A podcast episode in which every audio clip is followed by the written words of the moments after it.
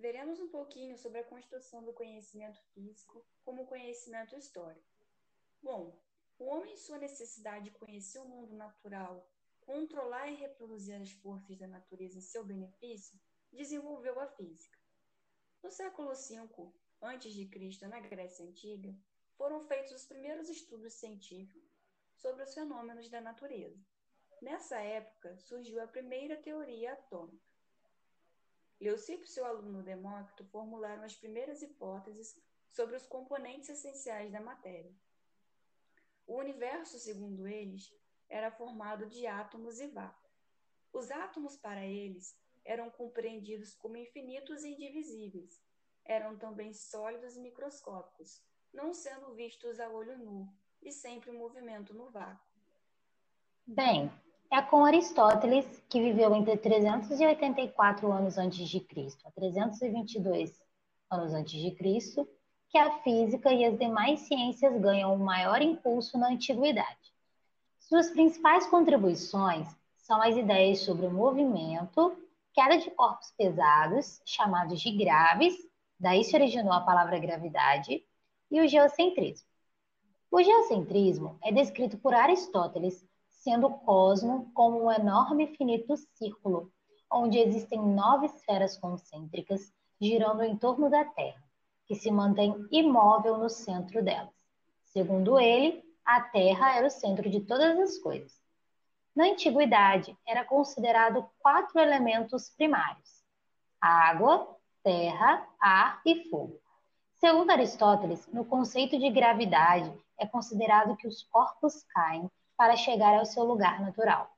Então, entendia-se que quanto mais pesado e maior a proporção do corpo ser composto de terra, mais rápido caía no chão.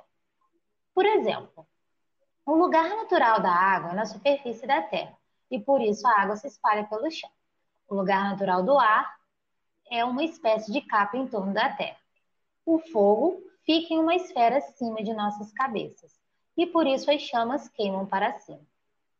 No século III a.C., Arquimedes inaugura a hidrostática, que é o estudo do equilíbrio dos líquidos. A partir das experiências, Arquimedes formula o princípio que leva seu nome, e que diz que todo corpo mergulhado em um fluido recebe um impulso de baixo para cima igual ao peso do volume do fluido deslocado. Esse impulso é chamado de empuxo. A partir desse princípio, temos a explicação do motivo pelo qual os corpos mais densos do que a água afundam e os mais leves flutuam. Na antiguidade, os chineses também iniciaram os estudos relacionados à física, focando seus estudos na explicação do universo. Segundo eles, o universo é resultado do equilíbrio das forças opostas, denominadas yin e yang, que significam o lado sombreado e ensolarado de uma montanha que simbolizam forças opostas que se manifestam em todos os fenômenos naturais e aspectos da vida. Quando Yin diminui, Yang aumenta e vice-versa. Essa noção será retomada no século XX com a teoria quântica. No século XVI, em 1510, Nicolau Copérnico rompe com mais de 10 séculos do domínio de, do geocentrismo. Através de seus estudos, é afirmada pela primeira vez na história que a Terra não é o centro do universo, e sim que os outros planetas, inclusive a Terra, giram em torno do Sol, descrevendo órbitas circulares. E enfrenta a Igreja Católica, que tinha adotado o sistema aristotélico, o geocentrismo, como dogma. Segundo muitos historiadores, a Revolução Copernicana se consolida apenas um século depois com as descobertas telescópicas e a mecânica de Galileu Galilei, que viveu entre 1564 e 1642, e as leis de movimentos dos planetas de Kepler, que viveu entre 1571 e 1630. No século XVII, são lançadas as bases para a física da era industrial. Steven desenvolve a hidrostática na Holanda.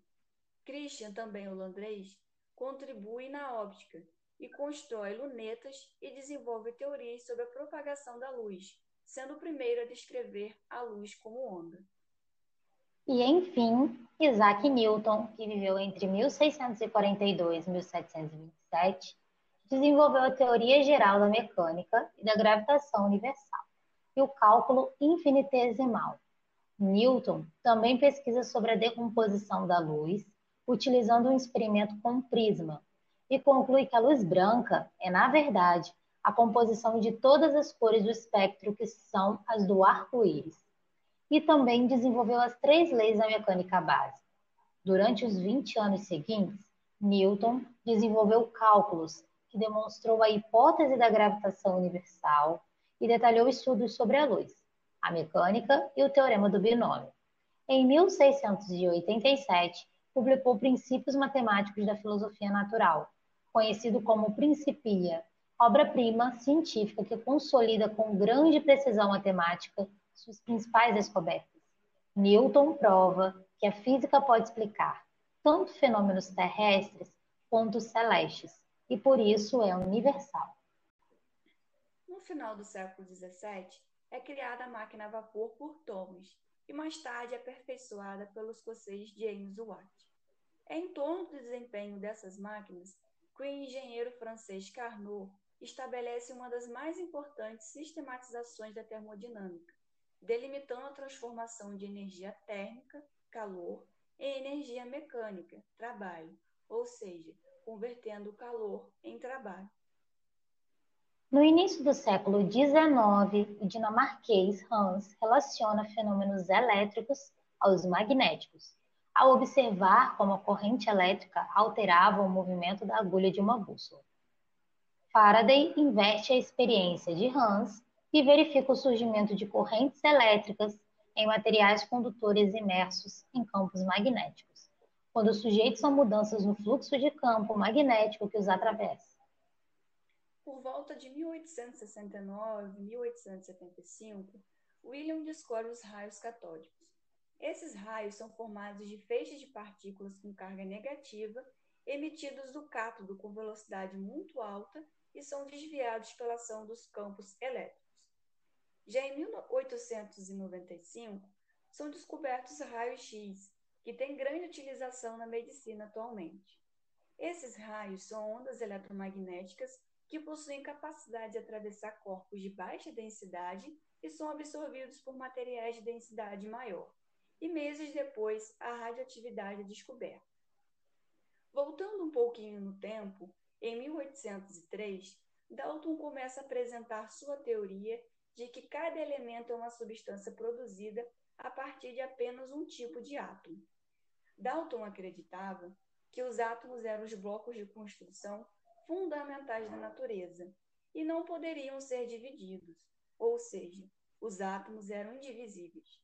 Apenas em 1897, com a descoberta feita por Thomson, que o átomo deixa de ser uma unidade indivisível, como se acreditava desde a antiguidade.